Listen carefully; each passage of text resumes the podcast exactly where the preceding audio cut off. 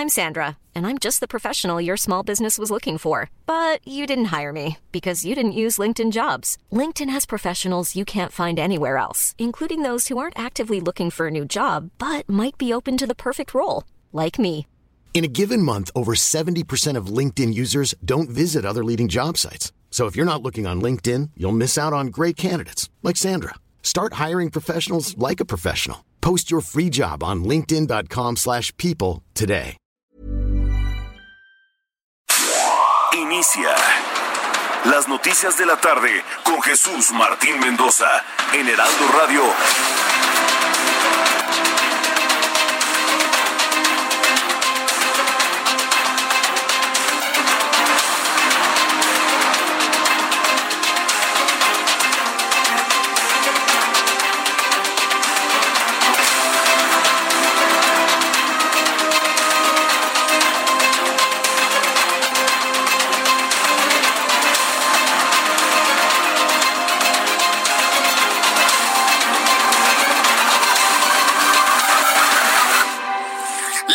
Tarde en punto, hora del centro de la República Mexicana. Bienvenidos, muy buenas tardes. Iniciamos nuestro programa de noticias de este miércoles 17 de junio de 2020. Súbale el volumen a su radio. Le saluda Jesús Martín Mendoza y le tengo un resumen inicial con un adelanto de todo lo que voy a tener a detalle en los próximos minutos aquí en el Heraldo Radio. En primer lugar, decirle que México ha sido elegido como miembro del Consejo de Seguridad de la Organización de las Naciones Unidas. Con 187 votos a favor y 5 abstenciones, México será parte del Consejo de Seguridad de la Organización de las Naciones Unidas por quinta ocasión para el periodo 2021-2022. Es decir, no es la primera vez tampoco que eh, se echen al, que las campanas al vuelo. Esto ya había ocurrido. México como país, como sociedad, ha tenido un buen papel en el eh, en todo este Consejo de Seguridad de la Organización de las Naciones Unidas y hemos sido parte de ese consejo en tiempos de Felipe Calderón, en tiempos de Enrique Peña Nieto, en tiempos de Vicente Fox, ahora en tiempos de Andrés Manuel López Obrador. Es una noticia sin duda importante, pero usted debe saber que no es la primera vez que México integra este Consejo de Seguridad. Le voy a tener todos los detalles. Por cierto, Jesús Ramírez, vocero del Gobierno de México, envió a través de su cuenta de Twitter el siguiente mensaje. México ya es miembro del Consejo de Seguridad de la ONU con la más alta votación.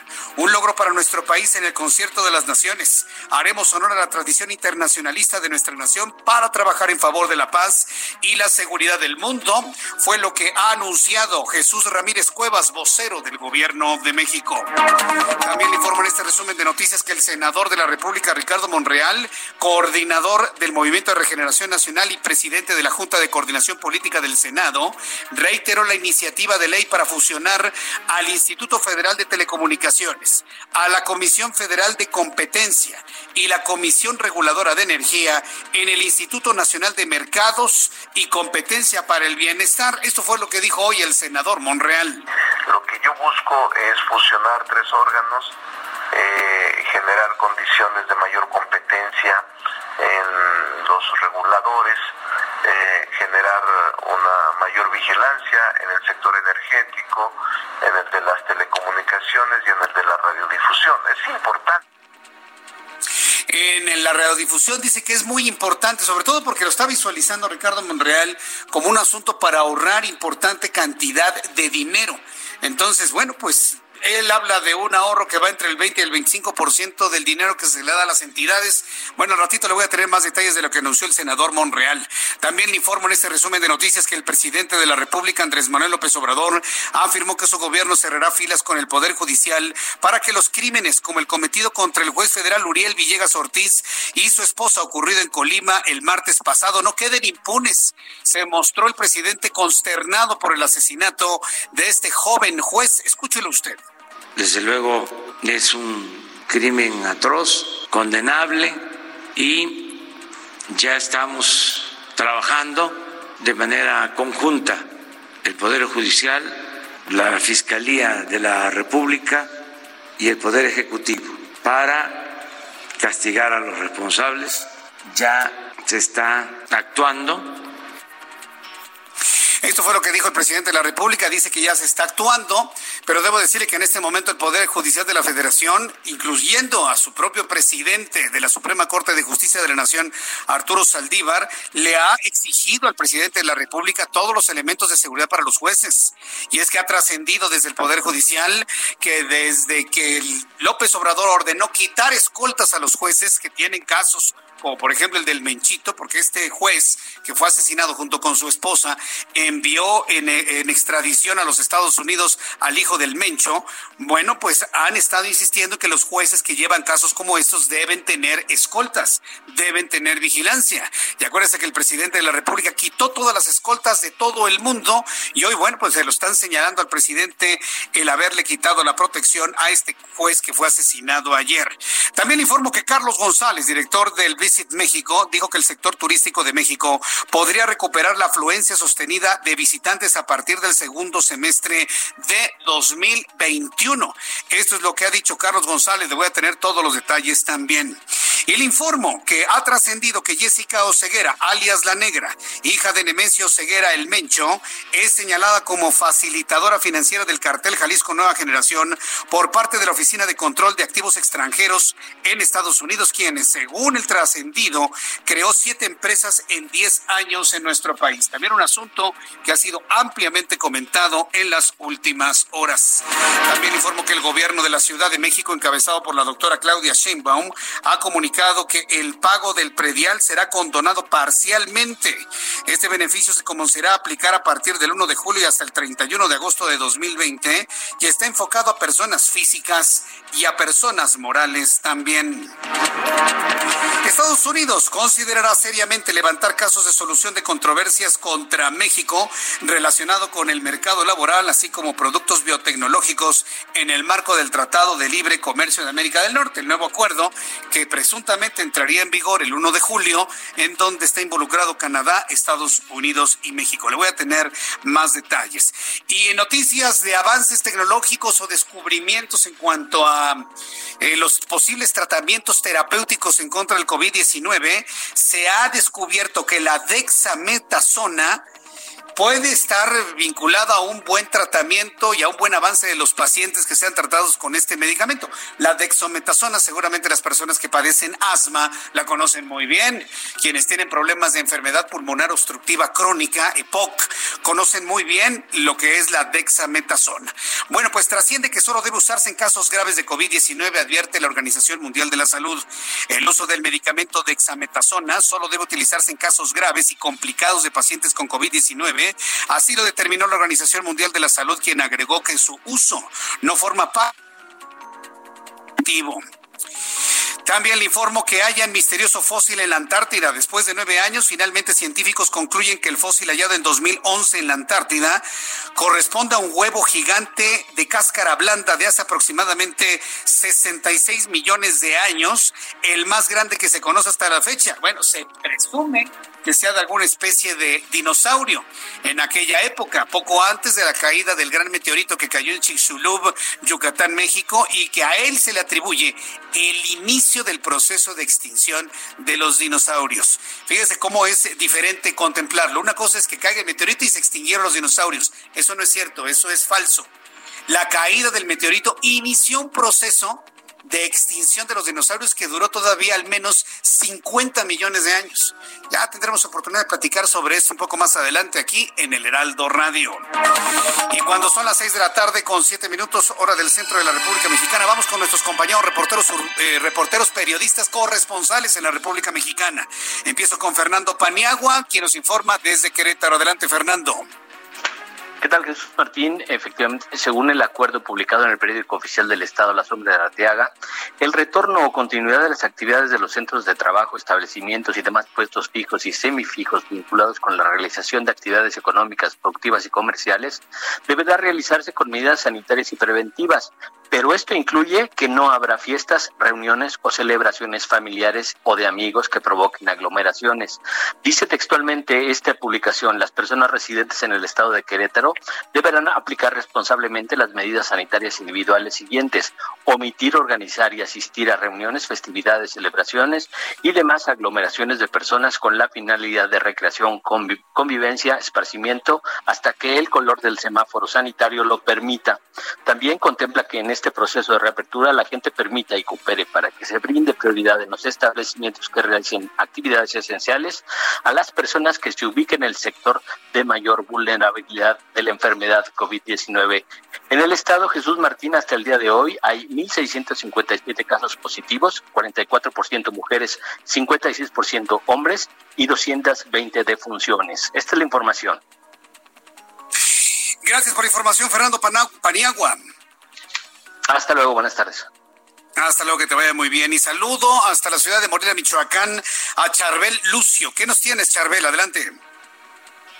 ¿Qué tal, Jesús Martín? Buenas tardes. Te comento que este día el gobierno de Michoacán entregó 140 patrullas a la policía de Michoacán para la realización de labores de seguridad y también de perifoneo y entrega de apoyos alimentarios en medio de la pandemia por el COVID-19. Con esta entrega de 140 unidades, la Policía de Michoacán ahora cuenta con un total de 1.049 patrullas en las que se movilizan 6.250 elementos de la Secretaría de Seguridad Pública. Al presidir la entrega, el gobernador Silvano Aureoles Conejo indicó que estas unidades oficiales, además de fortalecer los trabajos de seguridad de la Policía de Michoacán, servirán para llevar los apoyos del programa Michoacán Alimenta implementado durante la por la propagación del coronavirus. Las 140 patrullas y 840 oficiales estatales a bordo fueron desplegados en las regiones de Lázaro Cárdenas, Zapatengán, Falcomán, Uruapan, Jiquipan, Zamora, La Piedad, Pitácuaro, Huetamo y Morelia. Ese es el reporte desde Michoacán. Muchas gracias, Chalver Lucio. Seguimos informando. Nuestra compañera reportera del Heraldo Media Group allá en Morelia, en el Valle de México, nuestros compañeros reporteros urbanos, periodistas especializados en información de ciudad, Israel Lorenzana, qué gusto saludarte, bienvenido, muy buenas tardes, ¿dónde te ubicas? Jesús Martín, muchísimas gracias. Estamos ubicados aquí en el perímetro del Eje 2 Norte y es que finalmente ha sido liberado el ex de Lázaro Cárdenas después de que permaneciera bloqueado por comerciantes quienes están pidiendo espacios para que sea libre comercio y además también apoyo por parte del gobierno. Finalmente liberado para que viene el viaducto al cruce también, por supuesto, con Fray Servando en Saga no hay que abandonar esta arteria, ya que superando precisamente este punto, la circulación mejora hacia la zona del circuito interior.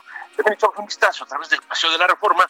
En términos generales, a esta hora de la tarde, la circulación se presenta aceptable para quien va con dirección hacia la avenida de los Insurgentes. Jesús Martín, la información que te tengo.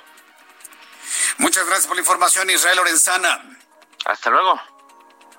Hasta luego, que te vaya muy bien. Daniel Magaña, ¿en qué punto de la ciudad te encuentras? Adelante, Daniel. ¿Qué tal, Jesús Martín? Eh, muy buenas tardes. Pues información vehicular para las personas que piensan utilizar esta tarde pues, la zona del eh, viaducto y piensan trasladarse hacia la zona del aeropuerto. La circulación pues es excelente, una tarde agradable, bastante soleada en toda esta zona para las personas que se desplazan también hacia el eje 3 Oriente. En este último eje vial, pues continúan las obras pero pese a la reducción de carriles, incluso están cerrados un poco antes de llegar hacia la zona del viaducto, si avanzan en dirección al sur, pues no no hay complicación, ya que es poco el aforo vehicular a esta hora en el eje troncal metropolitano, este eje 3 Oriente, para desplazarse hacia la zona del viaducto o más adelante también hacia el eje 4 Sur para incorporarse hacia la avenida Xola. El reporte muy buenas tardes. Gracias, muy buenas tardes. Eh, gracias, Daniel Magaña, por toda la información que nos has generado. Para nuestros amigos que nos escuchan en otras partes de la República Mexicana y ya están planeando sus viajes a la Ciudad de México por motivos de trabajo, ahora que estamos ya en el proceso de la normalidad, bueno, pues esto es lo que está de alguna manera prevaleciendo en materia de tránsito en el enorme, gran Valle de México. Son las seis de la tarde con 12 minutos, así estamos iniciando nuestro programa de noticias. Hay muchos asuntos noticiosos paralelos que me están preguntando y Jesús Martín, usted va a comentar el asunto del Senapred. Bueno, mire, eh, si quiere lo comentamos, es decir, a mí, la verdad me sorprende que un presidente de la República diga que no sabe qué es el Senapred, el Centro Nacional para el Perdón del CONAPRED, CONAPRED, CONAPRED, el Senapred de Protección Civil. El CONAPRED, que no lo haya conocido cuando él mismo hace algunos meses le dio la bienvenida a la nueva titular de CONAPRED. Ahí está la conferencia matutina ahí, está en el registro histórico. Entonces, bueno, pues estaba muy, muy, muy enojado el presidente de la República por los insultos que ha recibido su pequeño hijo. Y eso lo podemos eh, entender, comprender de alguna manera. Nosotros también eh, desde hace algún tiempo, yo me he sumado al hashtag con los niños, no. Yo creo que con los niños no. Es un golpe abajo del cinturón hablando en términos boxísticos. Yo ahí sí, para que vea, y ahí sí con los niños, yo creo que no debe meterse absolutamente nadie, absolutamente nadie. Y bueno, pues se puede entender la reacción de la señora Beatriz Gutiérrez Müller, se puede entender la reacción del presidente de la República, y yo creo que en las contiendas políticas, electorales, discusiones sociales, los enfrentamientos que pueda haber porque el ánimo está muy crispado, dejemos a un lado a los niños, ¿no? Ya, los hijos grandes son otra cosa, ¿no? Pero los niños yo creo que hay que dejarlos a un lado, hay que dejarlos en paz. Ellos no tienen vela en este entierro, por supuesto, no tienen nada que ver en las discusiones políticas. Yo creo que es un golpe bajo desde mi punto de vista. Pero bueno, lo platicamos si quiere un poco más adelante. Habrá quien no esté de acuerdo con lo que estaba diciendo. Yo estoy seguro que la gran mayoría no le gustaría ver a sus hijos en medio de una polémica en donde ni la deben ni la temen. Entonces, eso sí hay que decirlo. Yo creo que la, contienda política se vale de muchas formas, pero meter a terceros, sobre todo cuando son menores de edad, la verdad ya se pierde el decoro desde mi punto de vista. Se pierde la elegancia, si usted quiere verlo de esa manera. Hay que combatir con argumentos, con posiciones, con elementos. Por ejemplo, esto, ¿cómo dice el presidente que no sabe de la existencia del CONAPRED si él le dio la bienvenida a la titular de CONAPRED? Por ejemplo, este tipo de cosas van, pero ir hacia el punto bajo yo no estoy muy de acuerdo en esa estrategia. Por lo pronto, yo le invito para que escuchemos lo que sucedía un día como hoy, 17 de junio, en México, el mundo y la historia. Abraham Arreola.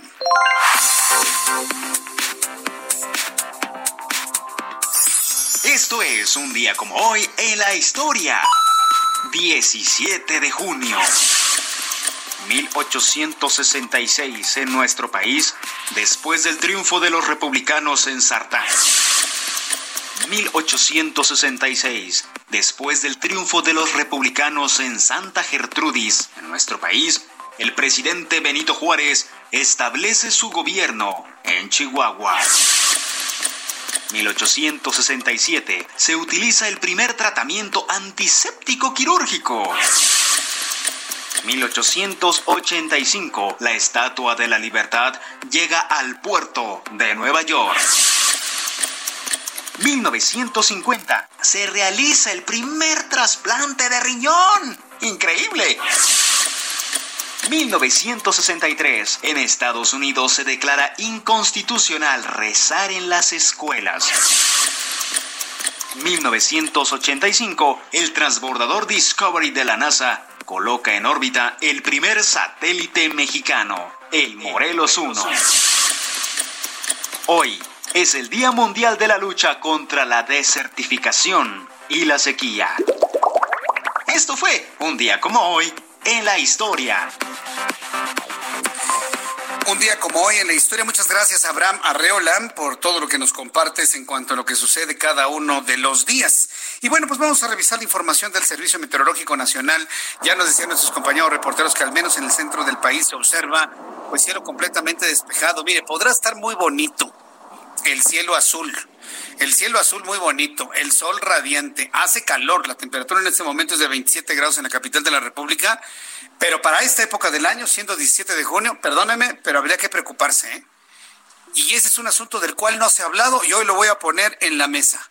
México está transitando en este momento por un periodo de sequía gravísimo gravísimo. Los cuerpos de agua que dotan de agua las principales ciudades están por debajo del 50%. No ha llovido como normalmente se espera. Y esto, mire, nos va a brincar al rato. Ahorita no lo hemos visto porque estamos muy entretenidos con el tema del COVID, el, el asunto político, que decía el presidente, que se hace esto, el otro de aquello, la violencia también. Y nadie ha hablado de la sequía, ¿eh? y al ratito, una vez que baje, eh, esté por debajo el nivel de los cuerpos de agua que dotan de agua a la Ciudad de México, vamos a tener sequía en la Ciudad de México. Y estamos a días o semanas de que eso ocurra. No ha llovido y esa es una noticia muy importante. ¿eh? Aunque crean que el asunto del clima es para asunto de señoritas con falditas cortas, pues no. En este momento es un asunto de información muy importante. ¿Qué ha estado pasando en el clima, en la atmósfera? No lo sabemos. El asunto es de que la temporada de huracanes no prende, no, no, no genera los, eh, las eh, formas nubosas que nos pueden traer agua al centro, occidente y norte de la República Mexicana. Quienes siembran en el norte del país lo saben. Estamos ya prácticamente en una sequía, en un periodo de sequía en este año 2020. Si algo le faltaba este año 2020 es esto, ¿eh? el que casi no se ha hablado, la sequía. El Servicio Meteorológico Nacional habla de que hay algunas lluvias en Veracruz, en Oaxaca, en Chiapas, eh, además lluvias, eh, información de tornados en Coahuila. Sin embargo, para esta noche y madrugada habrá una línea seca que se extiende desde el norte del país, interacciona con inestabilidad atmosférica superior, ocasionando lluvias fuertes en Coahuila e intervalos de chubascos en Chihuahua, Nuevo León, en Tamaulipas, acompañados de descargas eléctricas, rachas de viento durante el paso de las tormentas y posible caída de granizo.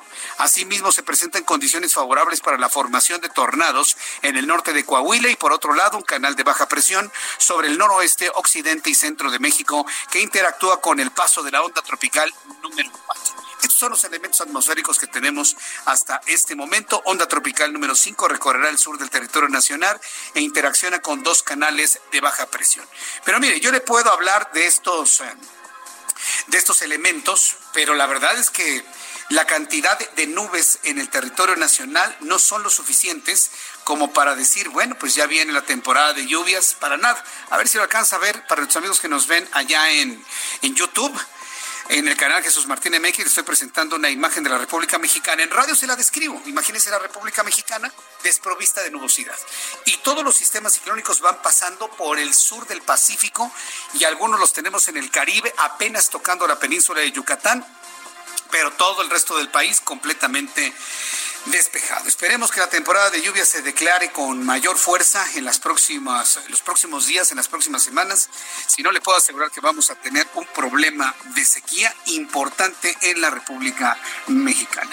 Bien, cuando son las 6.20 le digo cuál es el pronóstico del tiempo para las siguientes ciudades. Amigos que nos están escuchando en Monterrey, Nuevo León, muchas gracias por escucharnos. Mucho calor allá, temperatura en este momento 27 grados, la máxima para mañana 32, la mínima 17 grados. En Guadalajara, Jalisco, máxima 30, mínima para el día de mañana 17 grados. Y aquí en la capital de la República, el termómetro en este momento 26 grados. La máxima estará en 29 y la mínima 16 grados Celsius.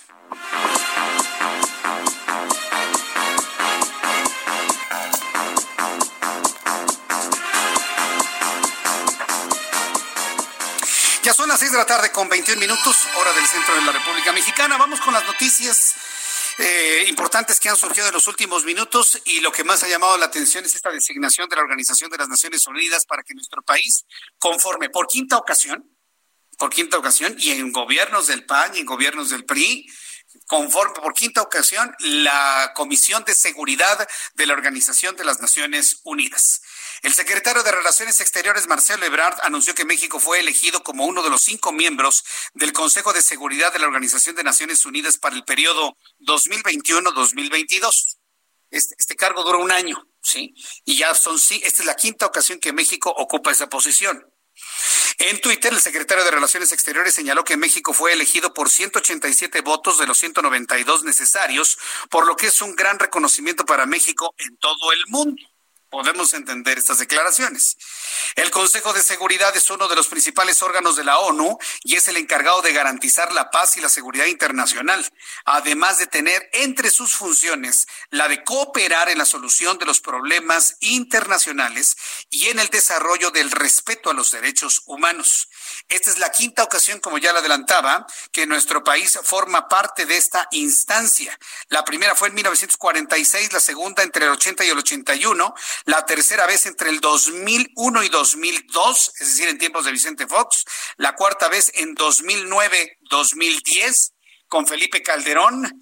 Le había dicho que con Enrique Peña Nieto, pero no, corrijo, con Enrique Peña Nieto no tuvimos esa posición y ahora en el gobierno de Andrés Manuel López Obrador. Ya son las seis de la tarde con 22 minutos hora del centro de la República Mexicana. Hoy Ricardo Monreal, quien es el eh, presidente de la Jucopo, uno de los hombres integrantes de Morena más visibles, eh, habló y volvió a insistir en la necesidad de fusionar la COFES, el IFT y la CRE en el IMNECOB. Así se, se llamaría, ¿no? El organismo. El grupo parlamentario de Morena en el Senado presentó, presentó ante Mónica Fernández Balboa, presidenta de la Comisión Permanente, eh, la solicitud de retirar la iniciativa de Ricardo Monreal, senador de ese partido, la cual busca crear un organismo a partir de la unión de estas tres instancias. Este cambio fue por encargo, del propio Ricardo Monreal, de acuerdo con Gilberto Encinas, secretario técnico del grupo parlamentario en la Cámara Alta. Vamos a escuchar. Lo que yo busco es fusionar tres órganos, eh, generar condiciones de mayor competencia en los reguladores, eh, generar una mayor vigilancia en el sector energético, en el de las telecomunicaciones y en el de la radiodifusión. Es importante eh, revisarlo, por cierto. Bien, pues esto es lo que comentó Ricardo Monreal. Él mismo está retirando esto. Tengo la impresión de que hubo alguna recomendación por parte del presidente de no entrarle este tema en este momento y resolver otras problemáticas. Voy a los anuncios después de los mensajes aquí en el Heraldo Radio. Voy a platicar más adelante con el líder del PAN y del PRD sobre esta posible alianza de partidos que van a realizar con miras de quitarle la mayoría a Morena en las elecciones del año que entra. Voy a los anuncios y regreso con esto después de los mensajes. Escuchas a Jesús Martín Mendoza con las noticias de la tarde por Heraldo Radio, una estación de Heraldo Media Group. Heraldo Radio. Escucha las noticias de la tarde con Jesús Martín Mendoza. Regresamos. Muy buenas tardes, amigos del Heraldo Radio. ¿Qué tal se le están pasando escuchando las noticias? Bueno, pues aquí le tenemos algo sensacional. Vamos a hablar de un tapete esterilizador que ustedes ya lo conocen, seguramente algunos ya lo tienen, y los que no, pongan atención porque estamos seguras que van a apuntar este número de teléfono. Adri Rivera Melo, como siempre, con Susana distancia, con la máscara hospitalar, con el cubrebocas NV95. Con todo, protegiéndonos. Háblanos de este tapete, Adri. Claro que sí, queridos amigos. Bueno, pues eh, uno de los motivos más frecuentes de contagio por COVID-19 está en los zapatos de personas que llegan o se acercan a tu domicilio. Y España, que fue uno de los países más afectados por este tipo de contagio, desarrolló el tapete esterilizador que se utiliza en hospitales, elimina el 99% de bacterias, patógenos y principalmente del COVID-19. Así es que, bueno, pues ya lo tenemos aquí, ya se distribuye en México a precio de costo. Si llaman en este momento al 800 23 mil. Bueno, pues si pagan con tarjeta bancaria se van a llevar dos por uno más un refil de un litro de líquido sanitizante que es el que viene en el kit de este tapete, que por cierto es muy sencillo de utilizar. Hay que vertir el líquido esterilizador, colocar los pies durante unos 15 o 30 segunditos limpiando muy bien las suelas de los zapatos. Perfecto. Y el tapete viene con líquido suficiente para dos meses. Pero repito la promoción, si llaman al 800 mil si pagan con tarjeta bancaria se llevan dos por uno más un refil de un litro de líquido sanitizante, que es el que viene en el kit del tapete. Ah. Adquieran su kit, llévense gratis el tratamiento de mayor sensación en Europa para fortalecer el sistema inmune, para que se protejan en esta pandemia, solo pagando los gastos de envío. Este tratamiento tiene un valor de 1.300 pesos, pero hoy compre su kit y yo se lo regalo. O sea, nos regalas 1.300 pesos, pero vamos, válido con estos productos que nos cuidan la salud. Ay, me encantó. Los apapachamos. Ay, gracias, Adri. Para los amigos de Jesús Martín Mendoza, el número 800 mil. Perfecto, a marcar amigos. Gracias, Adri. Gracias. Hasta pronto.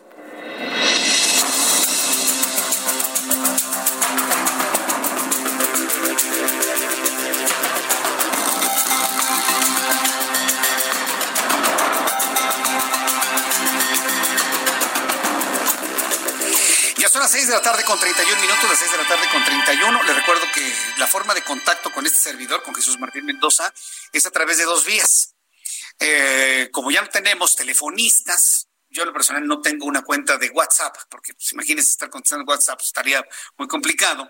Pero sí tenemos un chat en vivo en el canal Jesús Martín MX en YouTube y a través de mi cuenta de Twitter, arroba Jesús Martín MX. Eh, me pueden enviar sus mensajes, sus comentarios, sus opiniones a los temas del día de hoy. Bien, estaba platicando sobre Ricardo Monreal, muy interesante lo ocurrido. Él había propuesto y ha defendido su iniciativa de ley para fusionar la COFESE, el IFT y la CRE en este organismo que se llama, o bueno, se llamaría INMECOB. Bueno, pues Morena presentó ante Mónica Fernández Balboa, presidenta de la Comisión Permanente, la solicitud de retirar la iniciativa del senador Monreal, la cual buscaba crear este organismo a partir de la fusión de estas tres entidades. Este cambio fue por encargo del propio Ricardo Monreal. Le pidió a, su partido, ¿saben qué? Este, vamos a retirar esta iniciativa, vamos a retirarla. Y de acuerdo con Gilberto Encina, secretario técnico del Grupo Parlamentario en la Cámara Alta, quedó retirado. Yo creo que esto lo van a discutir, si no en el próximo periodo ordinario, que es un periodo ordinario muy complicado, el periodo ordinario de que empieza el, 1 de septiembre, porque fíjense, se tiene que discutir el dinero para el proceso electoral del año que entra, la ley de ingresos, el proyecto de egreso, el presupuesto de egresos, entre otras cosas que están ahí pendientes, yo no creo que les dé tiempo para revisar esto. Entonces, probablemente se vaya para ese siguiente periodo extraordinario hasta antes del mes de noviembre, o bien lo van a lanzar hasta febrero de 2021. Esa, es mi, mi percepción. Y si no se quiere utilizar este tipo de acciones para que no se entienda como un acto de campaña, pues se puede ir hasta septiembre de 2021, hasta el siguiente periodo ordinario, para que entonces pase el proceso de campaña, vayamos a las elecciones y hasta entonces podamos ir, ir, ir viendo una fusión de estas tres entidades. Entonces, ya con lo ocurrido el día de hoy, todo parece indicar que va a más tiempo, a muchos meses, y desde mi óptica posiblemente a más de un año el poder discutir esta propuesta del senador Ricardo Monreal, quien defendió su propia propuesta de esta manera. Vamos a escuchar el audio completo. Lo que yo busco es fusionar tres órganos, eh, generar condiciones de mayor competencia en los reguladores, eh, generar una mayor vigilancia en el sector energético, en el de las telecomunicaciones y en el de la radiodifusión. Es importante eh, revisarlo, por cierto. Lo único que hice fue posponerlo para buscar un mejor momento. El político y el legislador tiene que cuidar el timing o el tiempo en el que no genere mayor confrontación, mayor controversia. Y este momento no debemos de soslayarlo, ni ocultarlo, ni encubrirlo. Es un momento difícil y yo creo que se va a poner más difícil. Y dice que se va a poner más difícil, está comentando Ricardo Monreal. Entonces, bueno, pues vamos a esperar los tiempos. Por lo pronto se van, eh, se van llegando más asuntos importantes en cuanto al coronavirus. Y yo creo que analizó Ricardo Monreal el asunto del timing y bueno, pues lo van a hacer en el momento adecuado y preciso. Mientras tanto, hoy el presidente de la República, Andrés Manuel López Obrador, afirmó que su gobierno cerrará filas con el Poder Judicial para que los crímenes como el cometido contra el juez federal Uriel Villegas Ortiz y su esposa, ocurrido en Colima el martes pasado, no queden impunes. Qué caso, ¿eh? La verdad es que yo estoy impactado con este caso, sobre todo por la juventud del juez, primero. Segundo, por la hazaña con lo que le hicieron ¿Por qué la hazaña? Tercero, los mataron frente a sus hijas de tres y siete años. ¿Sí? Y luego cuatro, la familia y los amigos se han dado la tarea en las redes sociales de difundir fotografías familiares de ellos. Entonces, eh, dice, eh, eh, el impacto ha sido verdaderamente enorme en la sociedad mexicana, pero sobre todo en el Poder Judicial. El presidente de la República consideró como abominable el asesinato ocurrido contra el magistrado y su esposa, por lo que ya se trabaja de manera conjunta con la Fiscalía General de la República, el Poder Judicial de la Federación y el Ejecutivo. Por su parte, la secretaria de Gobernación, Olga Sánchez Cordero, lamentó este hecho, dijo, fue por hacer su trabajo el juzgador. Esto fue, bueno, vamos a escuchar a López Obrador y no, sé si tengamos el audio de Olga Sánchez Cordero. Eh, Orlando, vamos a escuchar lo que dijo el presidente de la República. Desde luego es un crimen atroz, condenable y ya estamos trabajando de manera conjunta el Poder Judicial, la Fiscalía de la República y el Poder Ejecutivo para castigar a los responsables ya se está actuando la Fiscalía, el Poder Judicial y el Poder Ejecutivo. Son buenas las relaciones entre los poderes y la Fiscalía y cerramos filas para que estos crímenes no se repitan, que nunca más se den estos hechos violentos. Sí, es verdaderamente terrible. Ojalá.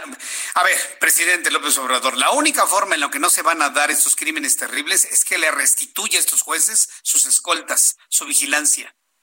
Tener escoltas y tener vigilancia no es un asunto de lujo. Yo, yo no sé qué problema emocional tiene usted con alguien que vea que lo van cuidando. ¿Cuál es su problema, presidente? ¿Se, se ha sentido agraviado? ¿Se ha sentido ofendido por alguien que tiene guardias y escoltas? Y entonces llega la presidencia de la República y los quita a todos. Miren las consecuencias de quitarle escoltas a quien verdaderamente lo necesita. Yo estoy de acuerdo que hay algunos que nada más andan ahí de, de fufurufos con su, con su escolta. Yo lo entiendo, lo sé perfectamente bien. Pero por eso son gobierno, para entrar a un proceso de inteligencia, es decir, él sí lo necesita, él no lo necesita, él tampoco, este tampoco, este sí lo necesita. Pero pasó por la tijera a todos por igual. Si ese juez está fallecido es porque le quitaron la escolta, le quitaron la protección. Entonces, ¿qué va a hacer el gobierno federal para evitar que, crímenes como esos eh, sigan ocurriendo? Pues ponerles escoltas, ponerles vigilancia. Por lo menos sirven de algo disuasivo. Yo espero que alguien se lo explique así al presidente de la República. No es un gasto, no es un dinero tirado a la basura, no es un lujo. Hoy, para cómo están las cosas, es una necesidad para mucha gente que está tomando decisiones muy importantes para nuestro país. Entonces, yo nada más ahí planteo eso. Por lo pronto, bueno, para poder tomar decisiones en el país es necesario pues una, una democracia, ¿no? Y un diálogo entre todos los partidos. Se necesita, para tomar decisiones, ahora que estamos hablando de la toma de decisiones, pues se necesita un diálogo abierto entre todas las fuerzas políticas. Hoy está muy complicado porque pues en el 2018 la gente votó parejo Morena, le dieron mayoría y hay muchas cosas que han pasado sin escuchar la voz de otros. Por eso se ha insistido en que en el año 2021, en el proceso electoral, se tiene que hacer lo necesario, se tiene que presentar una plataforma de soluciones para que la gente decida votar por otras opciones quitarle la mayoría al Movimiento de Regeneración Nacional, que no significa quitarle su importancia, simple y sencillamente ponerle en una condición en donde negocie en donde dialogue con otros partidos políticos y se llegue a un punto verdaderamente medio y justo en beneficio para todos.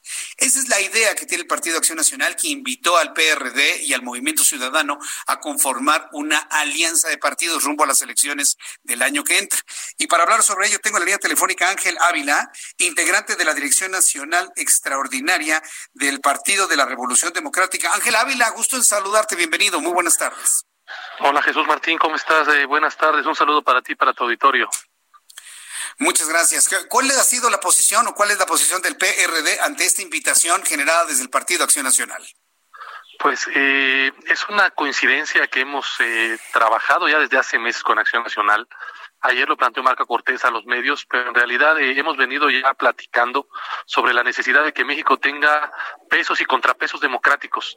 Tú lo mencionabas bien, Jesús Martín, al iniciar el tema de la eh, de, la entrevista, ¿no? De cómo es posible que cuando eh, hay excesos del gobierno como estos, desgraciadamente del tema del juez, ¿no? Te estaba escuchando, eh, que cuál va a ser la acción que el gobierno tiene que emprender, pues evidentemente combatir a los criminales y no darles la mano como lo hace López Obrador con la señora, con la mamá del Chapo Guzmán. ¿Cuál es ese mensaje? Yo creo que hay que darle alternativas a los ciudadanos, hay que generar contrapesos y creo que eh, la próxima elección, el próximo año, es importante que Morena pierda eh, la mayoría. Fíjate, Jesús Martín, tú, tú decías que votaron por Morena abrumadoramente. Para la Cámara de Diputados, Morena sacó solo el 38% de los votos, pero hoy tiene el 60% en la Cámara. Ellos, ellos lo lograron con pactos de impunidad con partidos políticos, como el caso del Verde Ecologista, donde pactaron la impunidad del exgobernador Manuel Velasco y toda la bancada del Verde está jalando con Morena. Entonces, eh, realmente el fraude a la ley lo hizo Morena en esta legislatura porque ellos debieran tener el 38% nada más, Jesús Martín, y no el 60%. Hoy vemos las consecuencias, Jesús Martín, de que no haya contrapesos y de estos excesos de gobierno que están destruyendo buena parte de las instituciones de México, Jesús Martín.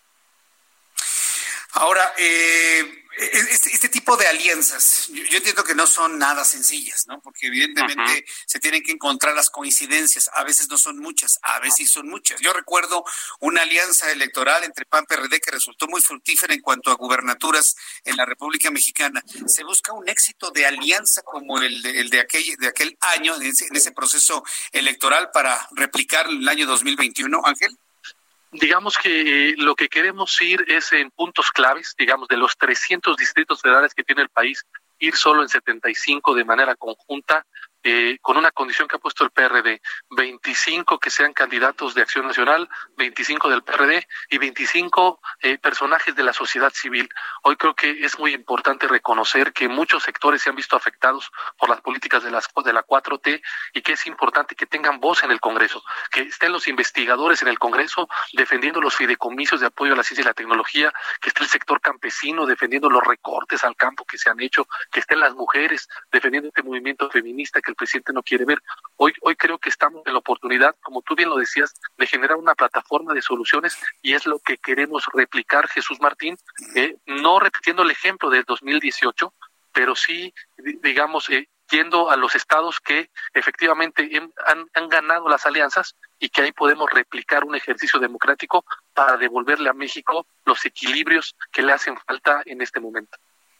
Ahora bien, eh, eh, no estamos en una alianza por nada más estar en contra, es decir, ustedes van a desarrollar una plataforma de propuestas que resulte atractiva para el público, ahora que para el electorado, ahora que hemos visto que durante estos casi dos años de, este gobierno, pues ha quedado mucho a deber, según lo que me han dicho muchas personas que han manifestado este desencanto, vamos a llamarlo de esa manera, que eh, están ya trabajando en una propuesta que verdaderamente puedan cumplir en esa alianza, Ángel. Eh, así es, Jesús Martín. Nosotros estamos trabajando en una propuesta que implique desde el Congreso de la Unión generar políticas públicas responsables. Hay muchos ejemplos. El tema del medio ambiente, que hoy este gobierno de López Obrador lo tiene arrumbado eh, con el tema de las energías renovables. México no va a cumplir los acuerdos de París y López Obrador quiere generar energía eléctrica cara que además contamina. Está el tema del apoyo al campo está el tema del apoyo a la salud.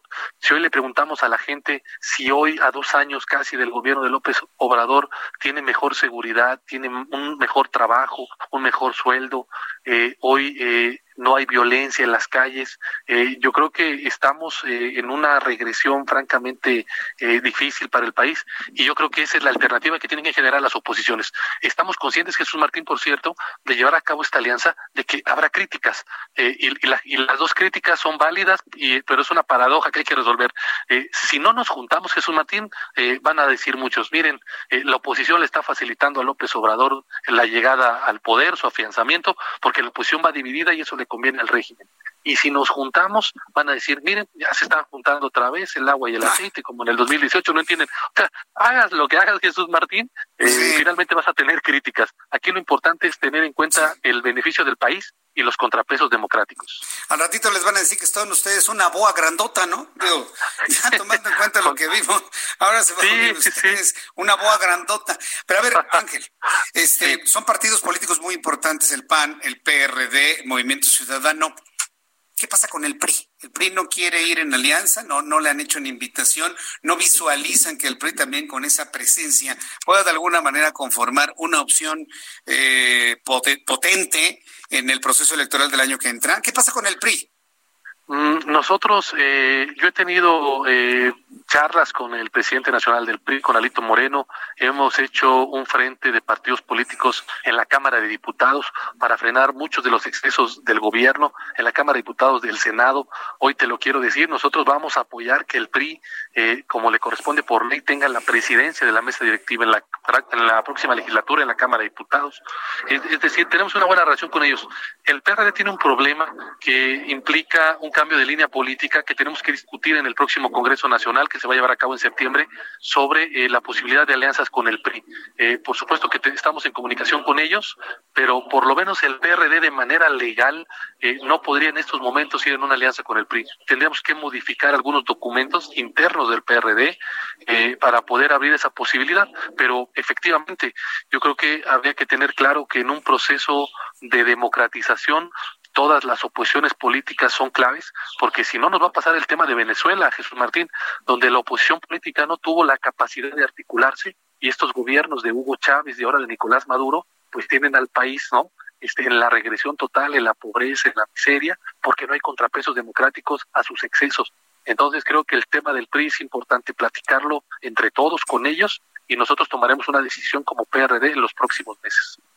Ángel Ávila, integrante de la Dirección Nacional Extraordinaria del PRD, muchas gracias por este tiempo para el auditorio del Heraldo Radio. Gracias, Ángel.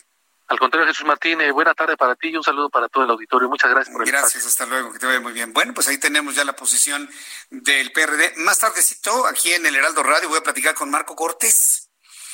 A ver, ¿por, qué es importante esto? Bueno, porque se está conformando una nueva opción política, que, que una lo bueno que hicieron los de antes.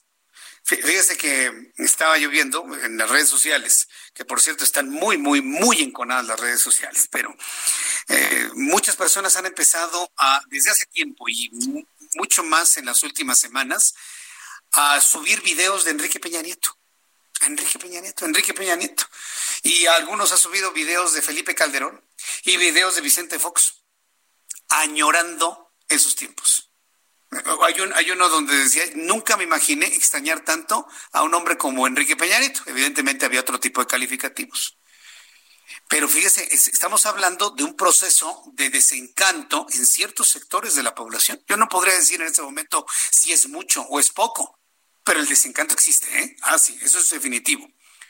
Y precisamente en este momento, pues los partidos de la oposición están buscando un mecanismo en el cual puedan unir fuerzas para presentar candidatos el año que entra que sean lo suficientemente fuertes o eh, en equilibrio con la mediatización que ha tenido los candidatos de Morena, que muchos van a ir de la mano con López Obrador. ¿Usted cree que usted va a votar por alguien, un desconocido de Morena, si no está agarrado del brazo en fotografía de López Obrador? Pues claro que no. Nadie votaría por nadie de Morena, por esos desconocidos, si no vienen de la, de la mano con López Obrador. Morena es López Obrador. López Obrador es morena, punto, así de sencillo. Entonces, para poder combatir la imagen presidencial, se está haciendo esta alianza de partidos políticos. ¿Funcionará? No lo sé, no sabré yo decirle si va, si va a funcionar o no. La verdad es que la política es tan complicada.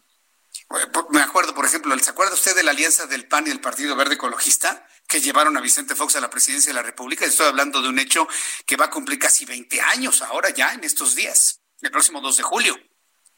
El próximo 2 de julio se cumplen 20 años del triunfo de Vicente Fox y se cumplen 20 años de lo que para mi modo de ver, sin ser un historiador, pero sí ser un hombre de medios de comunicación desde antes del año 2000, esa fue la cuarta transformación. El triunfo de Vicente Fox en las urnas fue una revolución en el país sin armas. Independientemente de que haya sido bueno, malo, regular Vicente Fox, lo que ocurrió en el año 2000 en esa elección, el anuncio que hizo Ernesto Cedillo de que un presidente, un candidato diferente al PRI había ganado la presidencia, eso fue una gran transformación en México, porque le abrió las puertas a la alternancia. Esa fue la cuarta transformación, esa. Si podemos hablar de transformaciones desde el punto de vista histórico. Aquí tenemos, este Orlando, me. Tengo, tengo a Héctor Ulises García Nieto, coordinador y administrador general de la Central de Abastos. Eh, Héctor Ulises, me da mucho gusto saludarlo. Bienvenido. Hola, muy buenas tardes, Jesús Martín. Pues ya empezando el trabajo y bueno, pues están eh, ya brindando servicios también de diagnóstico por COVID-19. ¿Cómo lo están haciendo? ¿Cómo controlan esta situación en la central de Abasto? Bueno, ustedes recordarán que a mediados de abril eh, nos dimos cuenta de que había dos fallecimientos y 25 este, contagiados con la enfermedad. A partir de ahí metimos un programa de emergencia sanitaria en el cual empezamos a realizar recorridos para ver el tamizaje de cada uno de los perfiles, ver qué comorbilidades tenían nuestra, los, propios trabajadores de la central y eh, tener eh, canalizarlos a servicio médico y después a realizarles pruebas. Eso es lo que hicimos desde el 28 de abril hasta la fecha. Ahora, eh, en este momento el aforo la central de abastos, ¿cuánto está permitido? ¿El 20, 50%? Estamos en semáforo rojo todavía en Ciudad de México. Sí, yo quiero recordarles que siempre la central de abasto fue considerado un, este, un servicio esencial y además es estratégico no solo para la Ciudad de México, sino para el país. El 80% que se de lo que se consume en, en la zona metropolitana sale de la central de abasto y cerca del 30% en 22 estados del país. Entonces, era imposible cerrar porque ahí se surten las grandes tiendas de autoservicio, las grandes cadenas este, comerciales, eh, los restaurantes, los hoteles, etcétera, etcétera. Entonces, cerrarlo hubiera significado eh, realmente cerrar el estómago de la Ciudad de México y de la zona metropolitana, y eso no era posible. Frente a eso, se planteó el escenario de equilibrar entre seguir funcionando, pero en condiciones de salud adecuadas, cuidando cualquier contagio y si hubiera cualquier contagio, inmediatamente detener la cadena de contagio. Entonces, desde el 28 de, de, abril se puso en marcha un programa de emergencia sanitaria junto con la Secretaría de Salud y lo que hicimos es el seguimiento epidemiológico de los casos, tener y realizar múltiples pruebas para lograr detectar aquellos que pudieran ser positivos y enviarlos a resguardo a su domicilio o en su defecto enviarlos a este al centro COVID. Bien, pues Héctor Ulises García Nieto, yo le agradezco mucho que haya participado con nosotros, dar esta información al público, tanto de la Ciudad de México como del resto del país, de lo que sucede en Central de Abasto. Muchísimas gracias por su tiempo y lo buscaré en una oportunidad futura. Muchas gracias, Héctor Ulises. Ah, muchas gracias a ustedes, hasta luego. Hasta luego, que le vaya muy bien. Bien, cuando faltan cinco minutos para que sean las siete, voy a ir a los mensajes, regreso con los números de COVID-19 y le invito para que me escriba en mi cuenta de Twitter, arroba Jesús Martín. Escuchas a Jesús Martín Mendoza con las noticias de la tarde por Heraldo Radio, una estación de Heraldo Media Group. Escucha la H, Heraldo Radio. Escucha las noticias de la tarde con Jesús Martín Mendoza. Regresamos.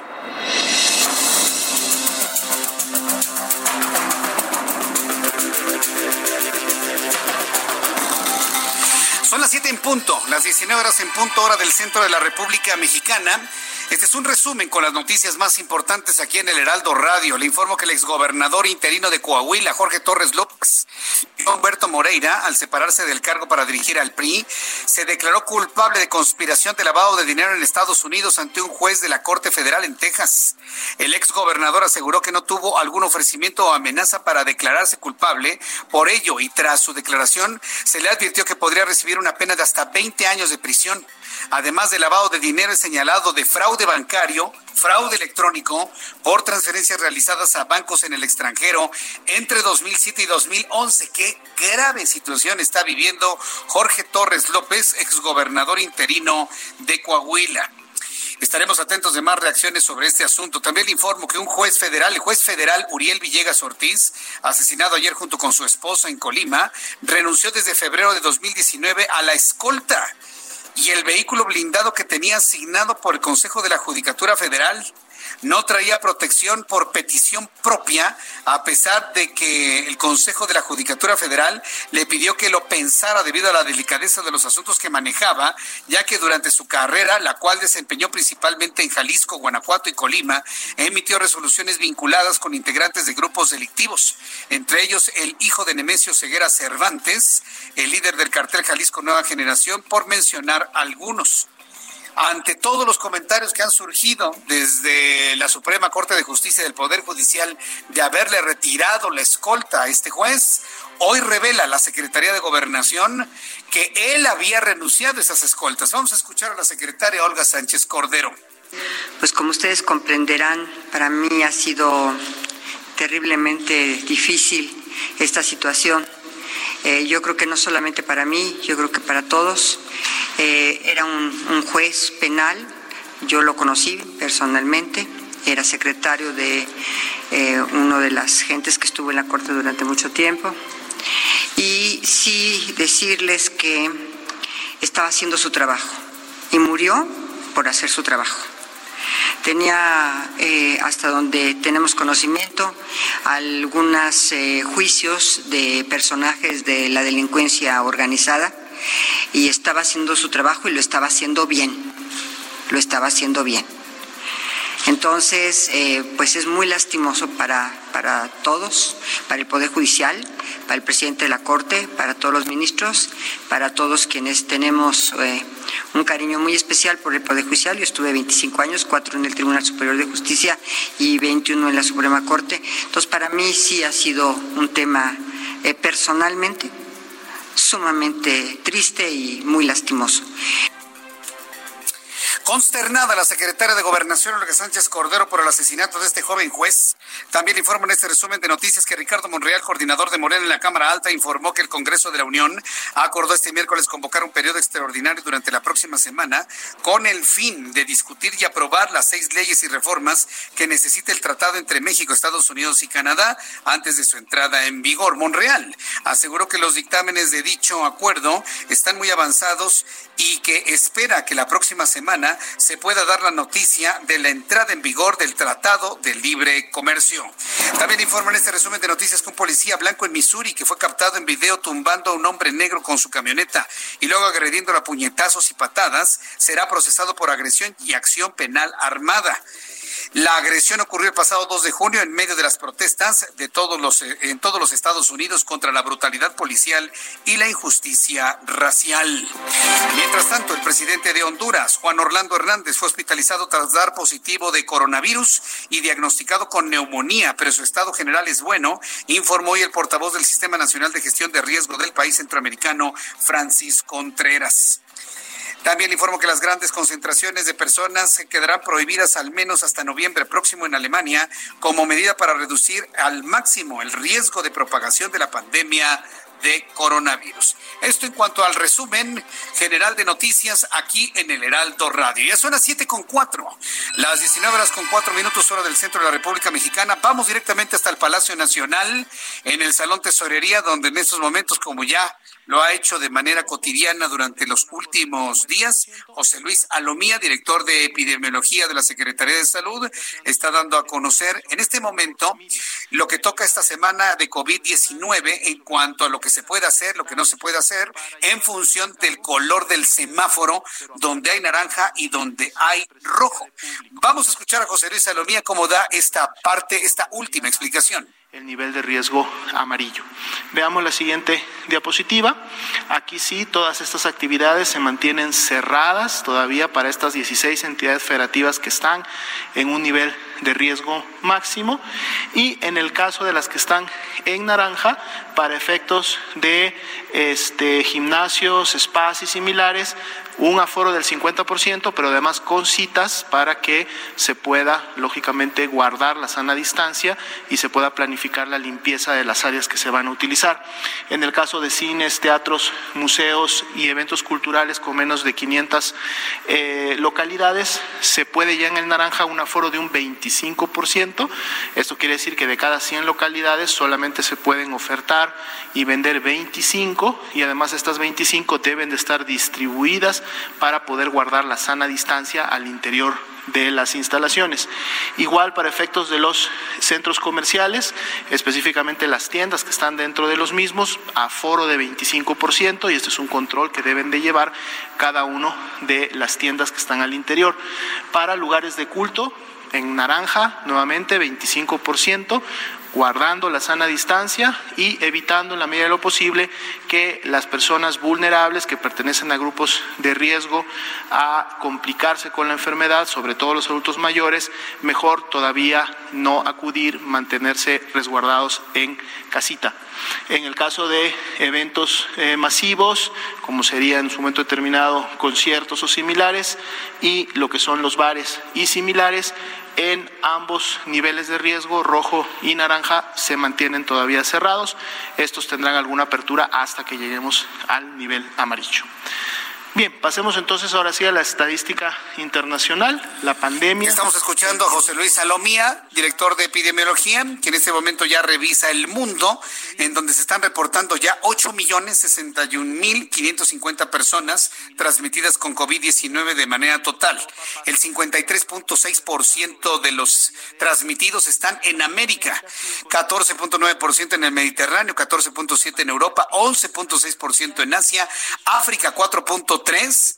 Imagínense, África, todos los países africanos sumados tienen 76.159 casos. México tiene el doble de casos.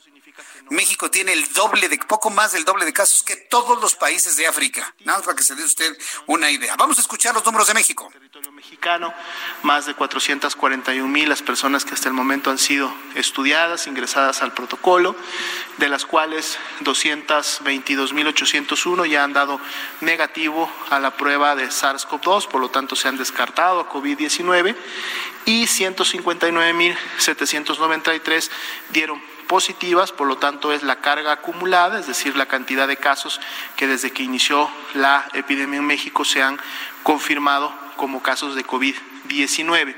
De este total, 22.209 son los que han tenido un resultado positivo hasta el momento en los últimos 14 días y por lo tanto también representan la epidemia activa en México. Y el día de hoy también se actualizan las defunciones, son 19.080 las personas que lamentablemente han perdido la vida a consecuencias de las complicaciones de la enfermedad. Veamos la siguiente. Bien, ya da a conocer el número de muertos. En las últimas 24 horas han sumado 770 muertos. 770 mexicanos muertos por COVID-19 en las últimas 24 horas. Esto significa 774 entre 24. Significa que están muriendo 32 personas por cada hora. Están muriendo eh, 32 personas por cada hora, es decir, una cada, cada dos minutos. Entonces, esta es la realidad que tiene nuestro país 770 personas más se suman a la lista de muertos para dar un total de 19.080. 19.083 personas fallecidas. Hay 159.793 transmitidos. Ayer había 154.863. Activos hay 22.209. Ayer había 21.159. Esto sigue para arriba. sospechosos, ayer había 56.843. Hoy hay 59.076. Y el dato que jamás dirá la Secretaría de Salud, pero yo sí se lo digo, índice de letalidad en México con estos datos, 11.9%. 11.9%. Subió subió una décima. Ayer era 11.8, hoy es 11.9, lo que nos indica que ha subido un poquitito la letalidad con los datos que se tienen en este momento de coronavirus en México. El mundo está en 5.5. Lo reporta así la Organización Mundial de la Salud. Hasta aquí nuestro resumen de noticias. Le invito para que siga con nosotros. Le saluda Jesús Martín Mendoza.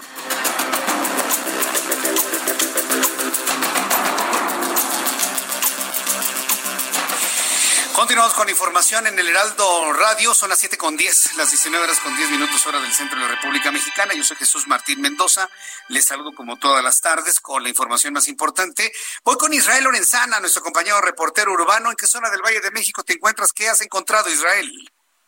Gracias, Jesús Martín. Pues tenemos ah, información para nuestros amigos automovilistas. Esta vez para quien se desplaza de la zona de Churubusco y con dirección hacia Boulevard Puerto Aéreo. La circulación, fíjate que a diferencia de otros días se presenta aceptable, Jesús Martín. Únicamente algunos asentamientos por quien se incorpora con dirección hacia la calzada general Ignacio Zaragoza, Boulevard Puerto Aéreo, pero nada para pensar en alternativas, ya que superando precisamente esta zona la circulación mejora para que va con dirección hacia la zona de la avenida 608 o más adelante hacia la avenida Eduardo Molina. El sentido opuesto, de igual forma la circulación aceptable, ligeros asentamientos para incorporarse al eje 1 norte en su tramo fuerza aérea, pero nada para abandonar esta importante vía. Si se utilizan los carriles centrales, los amigos automovilistas se desplazarán a buena velocidad, esto con dirección también hacia la zona de viaducto. Jesús Martín, la información que te tengo.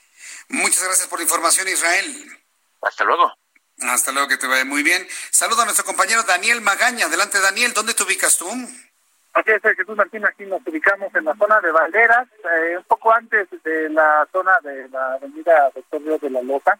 Fíjate que está cerrado el bloque de carriles de la derecha de Valderas para las personas que se incorporaban de Arcos de Belén en dirección hacia la calle del Ayuntamiento, hacia en dirección hacia la Avenida Juárez. Y es que, bueno, pues ya al decretar estas actividades eh, de construcción pues esenciales, se han iniciado varios frentes de obra. Uno de ellos es este, que está en el bloque de carriles de extrema derecha, está realizando esta obra, así que bueno, hay que tomarlo en cuenta para las personas que utilizaban esta vía para trasladarse hacia la Alameda central pueden hacerlo a través de la avenida eh, Paseo de la Reforma y bueno, pues evitar pues este cierre vial aquí en la zona de Banderas. El reporte, muy buena tarde. Gracias por la información, muchas gracias Daniel Magaña. Hasta luego. Hasta luego, que te vaya muy bien. Ya son las siete con doce, las siete con doce horas del centro de la República Mexicana. Bien, pues vamos a continuar con la información que tenemos eh, preparada el día de hoy. Fíjese, en materia de turismo, que por cierto ya todo el mundo está eh, listo para irse a viajar, eh, salir a las playas, ir a un destino colonial, por ejemplo, que también son muy, muy atractivos en la República Mexicana, el sector turístico de México golpeado por la pandemia de COVID-19 podría recuperar la afluencia sostenida de visitantes a partir del segundo semestre de 2021. Es decir, hasta dentro de un año hasta dentro de un año, cuando esté terminando el mes de junio, podríamos decir que ya habría una afluencia casi normal eh, de turismo, pero evidentemente siempre y cuando no nos rebrote el coronavirus, ¿eh? siempre y cuando no pase algo como en China. Fíjese, China tiene la mitad de casos de coronavirus que México. El país que generó el problema, el país que inició el problema, que no controló el virus, que se le escapó, vaya usted a saber finalmente qué pasó, tiene en este momento la mitad de casos que México. Y tiene en este momento un alertamiento en al menos 11 provincias chinas donde todo el mundo regresó a sus casas otra vez. ¿Qué, podría pasar en un país latinoamericano? Y lo voy a generalizar en todo, el, en todo el continente porque este proceso de normalización es de todo el continente. ¿Qué podrá pasar en un país latinoamericano si ya pasó en China? No es un mal deseo, simplemente yo veo las consecuencias de los actos que se han tenido en, en Asia, en Europa y ahora pues acá en América. Esperemos que aquí el coronavirus funcione distinto, que parece que a eso le están apostando, parece que a eso le están apostando. Bueno, pues el caso es de que el sector turístico, si las cosas van como hasta ahora, se va a recuperar hasta dentro de un año. Esto de acuerdo con Carlos González, director general de Visit México, organismo promotor de los destinos mexicanos. En entrevista para la agencia AFP, Carlos González dijo que los números son negativos en todo el mundo. Agregó que México se cuenta entre las 10 naciones más visitadas del mundo, por lo que el turismo representa 8.7% del Producto Interno Bruto. Pero en abril el sector se desplomó 97% de su comparativo anual, según las cifras oficiales. El promotor de destinos mexicanos reiteró que en mediano plazo no vamos a volver a los niveles previos al COVID-19, pero podemos regresar a estándares de buena afluencia en un año o año y medio, dependiendo de la evolución de la pandemia. Es eh, lo que le digo, ¿no? Dependiendo de la evolución de la pandemia, es como vamos a salir adelante o no. Bien, son las siete con quince, las siete con quince hora del centro de la República Mexicana. Un Vamos a tener más adelante a Roberto San Germain, a Roberto San Germain, eh, en unos instantes más, para poder escuchar también cómo va la situación en la información deportiva. Entre tanto, tengo contacto con Roberto San Germain, uno de los hombres que han promovido de manera muy importante el deporte, ha sido nada más y nada menos que Nelson Vargas. Ayer platiqué con él en televisión.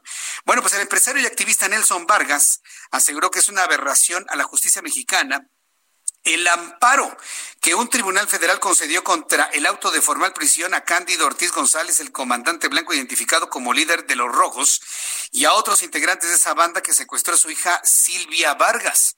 Continúa todavía el, dolor sobre la desaparición de Silvia Vargas.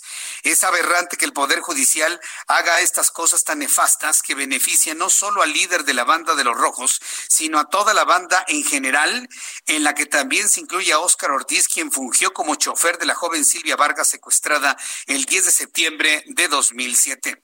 Cándido Ortiz González, apodado como el Comandante Blanco, fue detenido en el año 2009 tras años después del secuestro de Silvia Vargas Escalera y está acusado de otro plagio más cometido el 29 de agosto de 2008. Por este último caso y el de Silvia Vargas son por los que el magistrado Manuel Bárcena Villanueva, del Segundo Tribunal Unitario en materia penal, concedió el amparo, pues señaló que no está demostrado que el defensor de oficio que lo asistió durante su declaración ministerial tuviera cédula profesional para ejercer como licenciado en Derecho, por lo que no existe constancia de que contó con una defensa adecuada en ese momento procesal. Entonces, ahí está la declaración de Nelson Vargas y veremos finalmente cuáles serán las reacciones sobre esto. ¿Cuántos son las 7 con 17? Las 7 con 17, me da un enorme gusto saludarte. Roberto San Germain con toda la información deportiva. Qué gusto me da saludarte, bienvenido. ¿Qué tal, mi querido Jesús Martín? El gusto es mío y yo creo que a la gente le va a dar mucho gusto, sobre todo a los que siguen la Champions League porque hoy la UEFA ya decidió que los cuartos de final, las semifinales y el final se van a jugar en Lisboa del 12 al 23 de agosto. Así fue decidido esta fase final, cuyos emparejamientos se van a sortear el 10 de julio. La disputarán a partido único los cuatro equipos que se clasificaron para los cuartos de final antes del parón por la pandemia del coronavirus y los cuatro que salgan de las eliminatorias que aún deben de decidirse. Antes de la interrupción, el Atalanta eliminó al Valencia, el Leipzig al Tottenham, el Atlético de Madrid al Liverpool, que es el defensor del título, y el Paris Saint-Germain al Borussia Dortmund. Así que quedan por resolverse en la eliminatoria de octavos el Manchester City contra el Real Madrid, que trae una ventaja al cuadro inglés que ganó el Santiago Bernabéu por 2 a 1. Entre la Juventus y el Lyon, con ventaja para el cuadro francés, pero sin ponerse 1 a 0 el Bayern Múnich ante el Chelsea con una clara ventaja de los alemanes al vencer 3 a 0 al Chelsea en Londres y el último enfrentamiento será el Barcelona y el Nápoles de Chucky después del empate a 1 en San Paolo. ¿Qué quiere decir esto? Que todo se va a jugar en Portugal por la cuestión del COVID-19. No van a ir a los estadios de los otros equipos, a las otras ciudades, simplemente la UEFA tomó esa decisión. Así que sí vamos a tener final de Champions League, mi querido Jesús Martín, uno de los torneos más importantes del mundo. Bueno, pues que esto significa que entonces que ya hay un proceso de normalización, Roberto. No, desgraciadamente no vamos a llegar a la normalidad en el fútbol. Esto va a ser también a puerta cerrada porque sabemos que hay ahí algunas cuestiones. Todos lo están viendo primero si es a puerta cerrada y dependiendo del el país, si te dan la autorización para poder meter a la gente a las tribunas. Yo creo que va a ser muy difícil hasta que no tengamos una vacuna. Sí, de, uy, pues cuando hablas de la vacuna, eso nos manda directito hasta el año que entra, ¿eh? Directito hasta el año que entra. Sí, sí, sí, pero creo que va a ser el único momento, el único momento que se pueda jugar ya con la gente en los estadios. Bueno, pues no habrá otra más que esperar. Algo más de información deportiva, Roberto. Fíjate que hoy ganó el Chucky, el Chucky Lozano ganó la Copa de Italia, le ganó al equipo de la Juventus, al equipo de Cristiano Ronaldo. Desgraciadamente el Chucky no ha sido una pieza fundamental del equipo de Gatuso. Lo corrieron a principios de la semana del entrenamiento, hoy fue convocado, no jugó la Copa de Italia, o sea, la final, pero ganó el Napoli en penales 4 a 2 Así que pues levanta un título en Italia este hombre que no las ha traído todas consigo porque desgraciadamente ha bajado su nivel, no funcionó en la Serie A y el entrenador no lo quiere. Puede ser que el Chucky salga ya pronto del Napoli, pero por lo menos ya tiene un título allá en Italia. Bien, pues muchas gracias Roberto San Germán por toda la información deportiva. Claro que sí, muchísimas gracias a ti, Jesús Martín, que tengas muy buena tarde, igualmente para todo el auditorio. Me dio mucho gusto saludarte, gracias, que te vaya muy bien. Hasta luego. Roberto San Germán con toda la información deportiva aquí en el Heraldo Radio. No, pues mire, hasta que haya una vacuna se va a poder ir a los, a los estadios. ¿Y qué? Para poder comprar un boleto hay que tener el certificado de vacuna, porque ya le dan certificado, ¿no? Inclusive a adultos, ya estoy vacunado. Solamente así será increíble si una cosa como esas ocurre. Son las 7.21, las 7.21 hora del centro de la República Mexicana. Bueno, pues en más noticias, En más noticias que tengo para usted aquí en el Heraldo Radio, bueno, pues eh, el gobierno de la Ciudad de México, eh, ahora que ya le estuve comentando que desde ayer que la jefa de gobierno de la Ciudad de México ha estado visualizando lo que podríamos entender como un verdadero paquete fiscal, pues está planteando y poniendo en la mesa con la idea de ayudar a los habitantes de la Ciudad de México eh, que el pago del predial será parcialmente condonado parcialmente condonado. ¿Qué significa esto? El gobierno de la Ciudad de México condonará, parcialmente el pago del predial. Hoy Claudia Sheinbaum y el gobierno habló de que se habrá de realizar un pago condonado, bueno, se va a condonar parcialmente este pago. Esta medida fue publicada este martes en la Gaceta Oficial y va a surtir efecto a partir del 1 de julio hasta el 31 de agosto del año en curso. Para tener acceso a este beneficio, los ciudadanos deberán pagar el impuesto predial correspondiente de los, de los primeros tres bimestres. Es decir, para tener el beneficio hay que estar al corriente. Para tener el beneficio hay que estar al corriente. Yo sé que alguien va a decir, Jesús Martín, si no pude pagar los prediales antes y ahora me quedé sin trabajo, pues menos precisamente por eso le digo, siempre es importante estar al día en el pago del predial y estar al día en el pago de las contribuciones para poder tener acceso a estos beneficios. También informo que el próximo viernes a las 11 de la mañana iniciará la capacitación a médicos generales de farmacias de la Ciudad de México para detectar posibles casos de coronavirus, según ha informado Rosaura Ruiz, secretaria de Educación, Ciencia, Tecnología e Innovación. Sí, lo escuchó usted, médicos generales de farmacias. Esta, idea de las farmacias, en, perdón, de los eh, consultorios médicos o asesorías médicas en las farmacias, fue algo que inició el concepto de las farmacias de similares del famoso doctor Simi. Posteriormente, como vieron que resultaba más la consulta que, la farmacia en sí mismo, bueno, pues eh, todas las demás cadenas de farmacias tienen ahora ya la opción de un consultorio médico. Yo le voy a decir una cosa, ¿Qué haría el sistema de salud de nuestro país? Ya hablo del Seguro Social, hablo del ISTE, si no existieran esa, esa opción donde la gente paga 20 pesos, 25 pesos, o a veces ni siquiera se paga la consulta médica a condición de comprar los medicamentos en la farmacia donde está el consultorio. ¿Qué sería de este país sin esas farmacias? Por eso a mí me parece que es importante esto que le adelanté y que le tendré más detalles después de los mensajes. Le invito para que me envíe sus mensajes a través de mi cuenta de Twitter, arroba Jesús Martín MX, y a través de mi cuenta de YouTube, Jesús Martín MX. Ahí estamos en un chat en vivo en donde estamos compartiendo varios puntos de vista. Voy a los mensajes, regreso enseguida.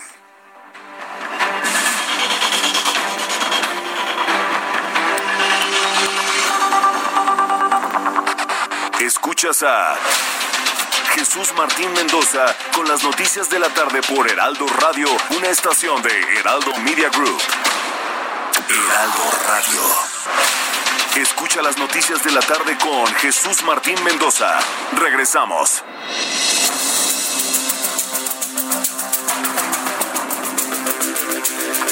Son las siete y media, las siete con treinta, las diecinueve horas con treinta minutos, hora del centro del país. Escucha usted el Heraldo Radio. Le saluda Jesús Martín Mendoza con la información más importante a esta hora de la tarde. Y no sé qué gusto me da recibir la comunicación, como todos los miércoles, de Mariano Riva Palacio, nuestro compañero del Heraldo Media Group. Mi querido Mariano, bienvenido, gusto saludarte. Muy buenas tardes. Muy buenas tardes, Jesús Martín Mendoza. De la misma manera, muchas gracias por el recibimiento. También para mí es un gusto platicar contigo este miércoles 17 de junio. Quiero compartir en especial contigo y con la audiencia del Heraldo Radio el resultado de un estudio, Jesús Martín, que arroja una estimación sobre las afectaciones en empleo, ingresos y seguridad alimentaria de los hogares mexicanos en el contexto que estamos viviendo por esta pandemia por COVID-19. Fíjate que según el Instituto de Investigaciones para el Desarrollo con Equidad de la Universidad Iberoamericana de la Ciudad de México, esta emergencia sanitaria, escucha el siguiente dato, es escalofriante lo que te voy a decir en estos momentos, por el, el nivel tan alto de lo que está arrojando este estudio. Según este estudio, podría llevar a la pobreza al 76.2% de la población mexicana, es decir, a poco más de 95 millones de personas. Esta información es parte de la actualización de la encuesta de seguimiento de los efectos del COVID-19 en el bienestar de los hogares mexicanos. Fíjate que se trata de una investigación cuantitativa cuyo propósito es atender el impacto de la crisis sanitaria en el empleo, el ingreso, la salud mental y la nutrición de las familias mexicanas. Esta encuesta, Jesús Martín, arroja que el 65% de los hogares declararon ver reducidos sus ingresos desde el inicio de la cuarentena y uno de cada tres hogares reporta una reducción del 50% más de sus ingresos. Dos de cada tres empleos perdidos, Jesús Martín, corresponden al sector informal de la economía, siendo las mujeres, mira qué interesante, son las mujeres, según este estudio, las más afectadas por la pandemia. 31.4% de los individuos mayores de 18 años presentaron síntomas severos de ansiedad. El 24% de los hogares declararon estar en, inseguridad alimentaria moderada a severa. ¿Qué significa la inseguridad alimentaria, Jesús? Que tienen dificultades para tener acceso a todos los alimentos. Y en el 75% de los hogares encuestados se reporta que no han recibido la ayuda de programas sociales o algún tipo de ayuda gubernamental. Solo el 10.8% declara recibir pensiones para el bienestar y el 7.1% las becas Benito Juárez. Te recuerdo y hago una énfasis en esto que quiero, estoy comentando contigo, Jesús. Se trata de una estimación, no son datos, vaya, ya contundentes, reales que vayan a pasar el día de mañana, pero sí es una estimación que está haciendo esta investigación de que podemos hablar de cerca del 77%, 76.2% de la población mexicana que podría entrar en pobreza cuando esta emergencia termine. Sí, se trata de una estimación, pero bueno, es un impacto que finalmente está haciendo una medición en, en, los, en la mayoría de los hogares mexicanos. Estamos hablando de una encuesta realizada prácticamente en las dos primeras semanas del mes de mayo a nivel nacional. Interesante el dato, por eso lo quería compartir contigo, Jesús, y con tu audiencia, pues bueno, para que entendamos qué es lo que puede ocurrir en las próximas semanas y en los próximos meses en nuestro país. Vaya, pues eh, aquí lo que estamos, me dejaste helado con el dato, este Mariano. Digo, es interesante, por supuesto. Creo que revela un verdadero drama de una realidad que podría cernirse sobre México. Pero hablar del 76.2% de la población depauperada, esto, esto me habla, yo creo que estaríamos en peores condiciones que después de la Revolución Mexicana, eh, Mariano. Y, esto nos va a llevar generaciones para resolverlo, ¿eh? no unos años, generaciones completas. Exactamente, por eso hago la aclaración que finalmente es una estimación y así lo aclara el Instituto de Investigaciones para el Desarrollo con Equidad. Es una estimación y tan solo, digamos, es un universo de, de, hogares encuestados, tampoco estamos hablando de su totalidad, pero es interesante porque este, este nivel, este estudio se va a presentar a las autoridades federales de nuestro país, pues precisamente para que se implementen programas sociales, ver de qué manera esto puede, digamos, eh, activar la economía, quizá con alguna otra perspectiva, precisamente para que no haya más hogares o más gente pobre en nuestro país. Si quieres, haz de lado el, dato, hagamos de lado el dato 76.2%, pero de qué es una realidad, Jesús Martín, que muchas personas han visto mermado su ingreso por la pandemia, eso sí es una realidad, Jesús. Qué barbaridad. Bueno, Mariano, pues la verdad es que sí me has dejado impactado con, sí, es un escenario, pero es un escenario que existe con base en datos duros de, de, una investigación que realizó esta instancia. Compártenos tus redes sociales para que el público pueda preguntarte más sobre este y otros temas y saber en dónde te podemos ver y oír. Tus redes sociales, por favor. Por supuesto que sí, Jesús Martín. Y si tienen interés en conocer más de esta información, con gusto yo a través de mis redes sociales les puedo hacer este de su conocimiento la liga para que tengan más información. Arroba JM Rivapalacio Jesús en Twitter e Instagram y en, y en Facebook estamos como Mariano Rivapalacio Yáñez Jesús. Gracias Mariano, gracias por esta información. Muy buenas tardes Jesús. Gracias, que te vaya muy bien, hasta luego. Es Mariano Rivapalacio, periodista, investigador. Oiga, qué dato, qué dato, qué dato, qué dato. Imagínense. A ver, Imagínense que usted es presidente de la República. No le voy a decir que usted sea López Obrador. Imagínense que usted sea presidente o presidenta de la República. Por un momento. y llega precisamente la información de Mariano, de este, de este instituto, luego de la investigación, oiga, si no hacen algo, el 76.2% de la población se va a depauperar, es decir, más de 90 millones de mexicanos. ¿Qué haría usted? ¿Quiere usted seguir culpando a, a, Enrique Peña Nieto, al neoliberalismo? No, este ya es un tema que ya le cayó a esta administración.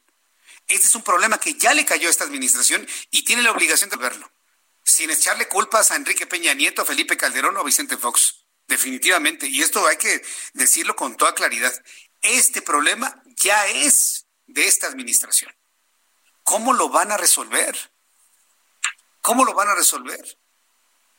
La única forma que yo veo, la única forma que yo veo es promoviendo la inversión, la inversión internacional y local. Pero si ya una firma nos sacó de los países más atractivos para la inversión internacional, se vuelve esto complicado. Por lo tanto, hay que mandar señales hacia el, hacia el exterior, hay que mandar señales de que en México se puede invertir y que las tasas de interés son muy benéficas por arriba de un Canadá y de los Estados Unidos. Hay que enviar señales hacia afuera para que la gente traiga dinero aquí, se generen empleos, empresas, se, se monten empresas y se generen empleos. Es lo único que veo. ¿Y cuál es la mejor señal? Se lo voy a decir fuera de todo tipo de ideología política, ¿eh? todo tipo de filias y fobias. La mejor señal que puede mandar un gobierno como este es cerrar los proyectos que tiene donde nada más está trabajando, reactivar Texcoco con inversión privada, únicamente inversión privada. Háganme el hub para que aquí lleguen todos los vuelos que hoy se van a Miami, lleguen aquí. Terminen esto, este, este aeropuerto. Le entrego el aeropuerto de Santa Lucía al ejército. Dejo para mejor momento Dos Bocas, dejo para mejor momento el tren Maya y todo ese dinero para evitar que la gente se vuelva pobre. No veo de otra y un plan fiscal para apoyar a las empresas para que sigan manteniendo el pago a sus empresas. Finalmente ya tenemos la salida del túnel en el mes de octubre. Yo haría eso, ¿eh? yo sugeriría eso. Las señales hacia afuera y las señales hacia adentro. No veo de otra, porque de otra manera, con esta insistencia en ese tipo de política que tiene el presidente, se nos va a ir a casi 100 millones de mexicanos los pobres. ¿O ese es el interés? ¿O esa es la estrategia? No, no, no, no, no, imagínese. Imagínese en dónde se va a sustentar el funcionamiento de un país. Toda la gente pobre no va a pagar impuestos. Hoy el país vive por el pago de impuestos de la clase media, que se ha visto muy, muy, muy golpeada. Entonces, que sirva esto de una sugerencia. Señores, necesitamos mandar señales hacia afuera para que vengan capitales, porque aquí hay muy buenas tasas de interés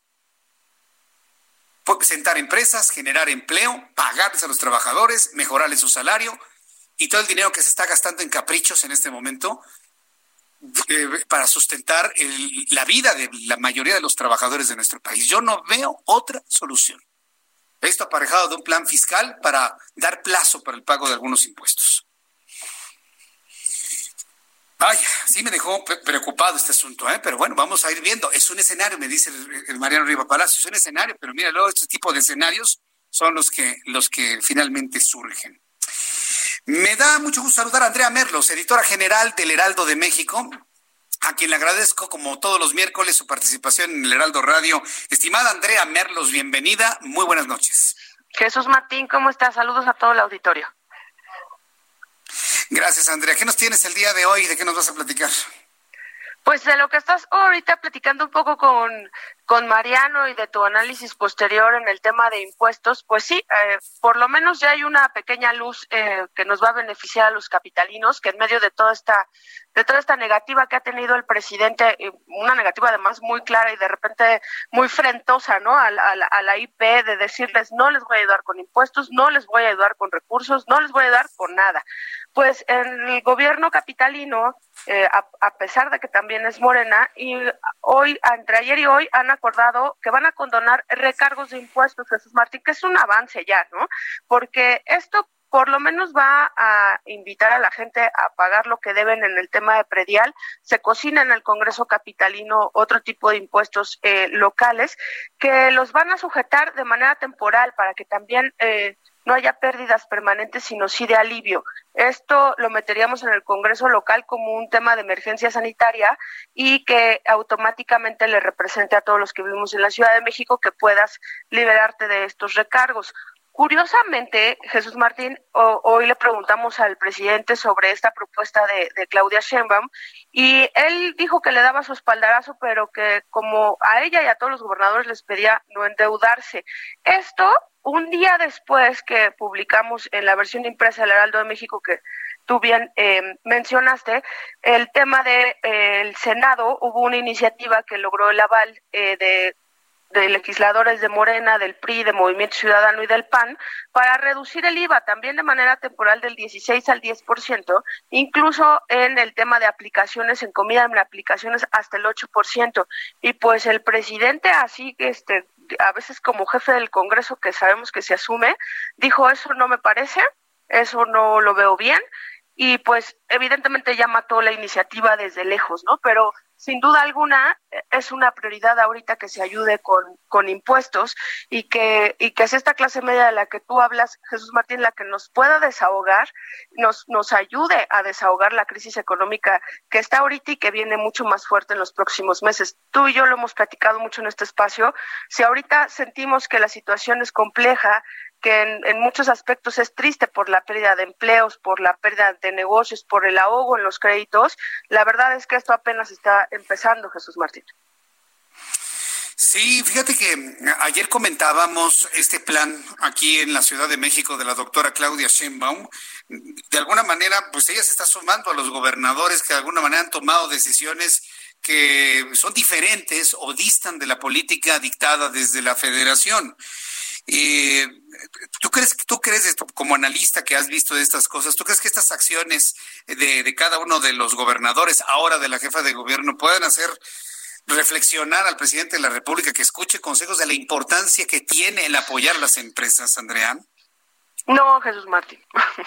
la verdad es que creo que la respuesta es muy fácil y es un no absoluto. El presidente no ha dado ninguna muestra de que ni siquiera esté sensible al tema. Y por eso es que el diálogo con las cámaras de comercio, con la IP, pues ha sido un trabajo de gobernadores eh, tejido desde cada estado, desde cada trinchera, como también ha sido el tema de la administración del semáforo del COVID y esto tiene semanas, ¿no? Los, los gobernadores han implementado sus propias estrategias, incluyendo a la jefa del gobierno, que también, a pesar de que, que, que 16 estados que aún tienen altos contagios, pero que ya se fueron a naranja, pues la jefa de gobierno dijo no. Yo lo que sí veo distinto, y creo que es un punto para, para Claudia Sheinbaum, Jesús Martín, es el diálogo que tiene abierto con, con la IP. Esto creo que no existe desde presidencia y por lo menos en, en la capital sí. Pero no creo que sea un mensaje sí, que le llegue para nada al presidente. ¿eh? Fíjate que ese diálogo también lo, lo, lo, empezó a tener Ricardo Monreal en el Senado de la República. Tuvo un contacto con el Consejo Coordinador Empresarial y bueno, pues yo creo que hay varias instancias de gobierno que están tratando de rescatar pues ese, ese puente de comunicación, ¿no, Andrea?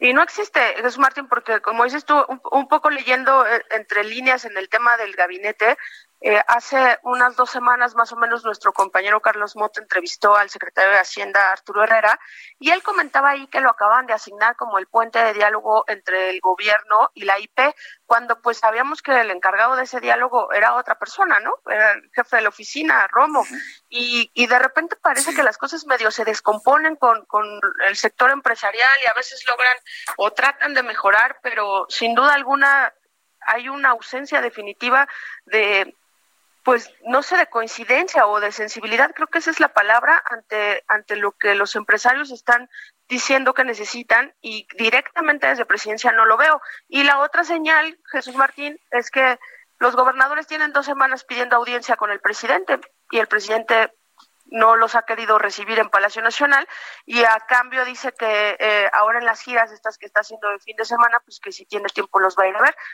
a, a excepción de Alfaro, a quien ya ves que dice que que no quiere ver ni quiere platicar con él.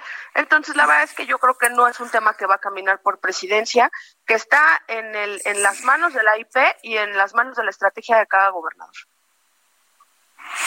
Bien, pues vamos a ver qué es lo que ocurre, porque mira, eh, esta situación de economía y de pérdida de trabajo, pues ahorita el, sector gobierno, el partido hegemónico que es Morena, están metidos en la política completamente. Me acaba de llegar una invitación de Morena, el Verde Ecologista y el PT para dar a conocer una alianza de partidos rumbo a la elección del año 2021 en respuesta a lo que está anunciando desde ayer el Partido Acción Nacional, que le entra el PRD más o menos y el, y el Movimiento Ciudadano. Imagínate, ve nada más esta contienda política en medio de la necesidad económica, Andrea.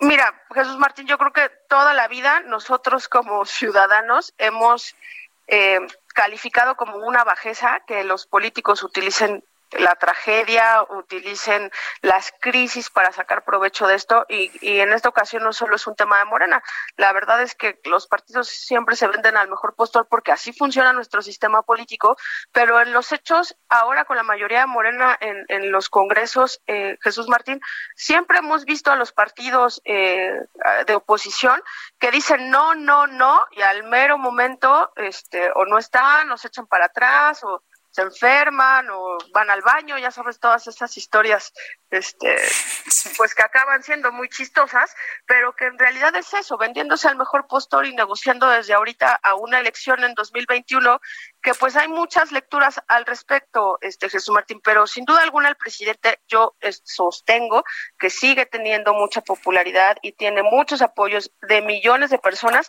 como también ha decepcionado a muchos otros millones y, y, la elección es algo que poco debería de importar cuando tenemos una crisis económica este, actualmente y que parece que nadie está resolviendo, ¿no? Andrea Merlos, muchas gracias por tu análisis político, económico, financiero del día de hoy. Estamos muy pendientes de todo lo que nos compartas en el Heraldo de México y pues nos escuchamos la próxima semana, Andrea. Muchísimas gracias por tu participación. Gracias a ti, saludos a todos. Buenas noches. Buenas noches, Andrea Merlos, quien es la editora general del Heraldo de México, de nuestra edición impresa. Mire, precisamente lo que le comentaba a Andrea, estamos, nos quedamos ahorita preocupados, impactados por eh, la información de Mariano Riva Palacio y de qué manera, bueno, pues ante estas realidades, ya los gobernadores, incluida la jefa de gobierno, están tratando de dar apoyos a la ciudadanía, a las empresas desde el punto de vista fiscal, aún con la negativa de hacerlo el presidente de la República. Ah, pero ¿qué tal en la política? ¿Qué tal en la búsqueda del poder? ¿Qué tal en, el proceso electoral? Me acaba de llegar una invitación que evidentemente va a ser para Zoom, ¿sí? porque todo esto evidentemente se hace a través en línea. Eh, tengo una invitación donde aparece el logotipo de Morena, la Esperanza de México, verde con el tucán y PT con su logotipo rojo y su estrella amarilla. Dice lo siguiente, las dirigencias nacionales del Partido del Trabajo, Morena y Partido Verde Ecologista de México le hacen una cordial invitación a la conferencia de prensa en la que se dará a conocer un acuerdo establecido entre las tres fuerzas políticas, Morena, Verde y PT. La conferencia se realizará mañana jueves 18 a la una de la tarde en la sede nacional del Partido del Trabajo. Se va a transmitir por Zoom. Entonces, esto que le estoy diciendo es una, una invitación para que vaya nuestro reportero para cubrir la información y que seguramente mañana en el Heraldo Televisión le voy a tener detalle todo esto y también en el Heraldo Radio, es la respuesta que estos tres partidos le están dando al PAN de Marco Cortés, al PRD de Ángel Ávila y al Movimiento Ciudadano de Dante Delgado. Entonces, ahí estamos viendo precisamente la respuesta. Entonces, se adelantaron ellos, todavía están en el cabildeo entre el PAN y el PRD y el Movimiento Ciudadano, y que si en unas sí, que en otras no, que en otras vamos a ir solos, pero en otras sí. Y miren la respuesta. Mañana anuncian la, la, la, la unión de partidos para hacerse de los votos en el año 2000, 2021 y quedarse con la mayoría de los votos. Es decir, en este momento lo que importa no es el COVID, no es que la gente se quede sin trabajo, el que necesitan empresas, la inversión que se necesita, la seguridad para los jueces, la seguridad para la gente, el buen funcionamiento de la policía. No, aquí lo que importa es mantener el poder a través de alianzas políticas para ir al proceso electoral del año que entra. Acabemos, ¿eh? Qué situación más difícil, complicada, eh, pero bueno, pues esto es lo que nos toca vivir. No me gustaría decírselo de esa manera, pero por eso votaron 30 millones de mexicanos, por un ambiente político como el que tenemos ahora. Totalmente enconado, totalmente confrontado únicamente por mantener la hegemonía, por mantener el poder, por mantener la presencia y por mantener una ideología en el poder. Nada más y nada más. A ver qué va a hacer con esto la oposición. Si yo tenía hoy una plática con Marco Cortés, finalmente no me tomó la llamada y entiendo que debe ser por esto, porque deben estar ahorita reunidos precisamente para ver de qué manera responden a esto. Se tardaron, señores, del PAN y del PRD. Se tardaron. Movimiento Ciudadano, ¿qué pasó? Miren, ya, mañana a la una se anuncia esto. No puede ser. De verdad que. Ay, así, así todavía podemos estar viendo cómo están todavía golpeados anímicamente por el arrastrón que les dio Morena en el año 2018. Y tengo que decirlo como es, como una crítica constructiva, para que se pongan, como dicen los chavos, se pongan las pilas. Ya en la recta final de nuestro programa del día de hoy, le informo que este miércoles en una conferencia virtual, la titular de la Secretaria de Salud de esta capital, Olivia López Arellano, y mire, para los amigos que nos escuchan en otras partes del país, es importante que ustedes informen si existe algún kit médico. ¿Usted tiene información de algún kit médico que se le entregue a pacientes de COVID-19 en donde me escucha en la República Mexicana? Por lo menos aquí en la capital sí lo existe. Pero lo que ha llamado la atención es que se integró un té pues no me dicen si es de manzanilla o de limón, o si es té negro, o si es de cúrcuma con jengibre, o de qué. Además de un termómetro digital, gel antibacterial, cubrebocas, paracetamol y un oxímetro para revisar niveles de oxigenación, se agrega ahora un té tomando en cuenta el cuadro básico de hierbas medicinales mexicanas que servirá para fortalecer la capacidad inmunitaria. Esto como parte de la fitoterapia, ciencia que estudia la utilización de los productos de origen vegetal con fines terapéuticos. Esto es lo que se informó, pero le digo, no nos dicen si el té es de de siete azares, ¿no? ¿Sí? O, té de anís con manzanilla. O si ya más sofisticado le pusieron un Earl Grey, ¿sí? o, uno de menta, ¿no? Con, con chispitas de no sé qué, o de 12 flores afrodisíacas, no, no, no nos dicen de qué es el té. Pero por lo pronto ya hay té en el cuadro. Ahora, nuestros amigos que nos escuchan en otras partes del país, dígame si ustedes sus familiares que han estado hospitalizados por asuntos de COVID les han entregado una canasta básica para los cuidados necesarios una vez que dejan el hospital. Para terminar, le informo, este miércoles el dólar cerró a la venta en 22.73 y se compró en 21.75 en ventanillas de bancos de Citibanamex, mientras que la Bolsa Mexicana de Valores cierra con una mínima ganancia, prácticamente ni se movió. Fíjese, en porcentaje, fue el 0.008%, ¿no? Pues prácticamente repitió el mismo valor de ayer y el índice de precios y cotizaciones en cierre definitivo se ubicó en las 37.897.24 unidades. Con esta información hemos llegado al final de nuestro programa. Le agradezco muchísimo el que me haya escuchado. Ah, nada más decirle que Donald Trump firmó una orden ejecutiva para evitar ya el estrangulamiento como una medida. Sigue, por supuesto, mucho el comentario de su estado de salud. Mañana lo revisamos. A nombre de este gran equipo de profesionales, se despide Jesús Martín Mendoza, esperándole mañana 2 de la tarde Heraldo Televisión, 6 de la tarde Heraldo Radio. Por su atención, gracias. Que le vaya muy bien. Esto fue Las Noticias de la Tarde con Jesús Martín Mendoza. Escucha la H, Heraldo Radio.